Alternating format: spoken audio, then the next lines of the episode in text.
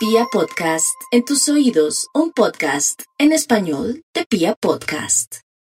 La capacidad de trabajo de los Leo accede al pico más alto desde este mes de enero, en el sentido que todo lo que hagan ha de salir muy bien, es donde se establecen las bases de aquello que puede fluir y que puede tener éxitos. Obvio, no es la época de la prosperidad, es la época de establecer las bases la época donde se logra visorar el mañana y donde es factible establecer los soportes para ampararse en ellos con el fin de que todo camine de buena manera. La salud es mucho cuidado, un cúmulo de planetas que avanzan por el eje de los malestares físicos y deben estar muy atentos, muy pendientes con el fin de atender con prontitud los malestares que surjan y de asumir una actitud preventiva para que eh, las situaciones que se hagan manifiestas allí sean manejadas eh, con mucho cuidado e inteligentemente.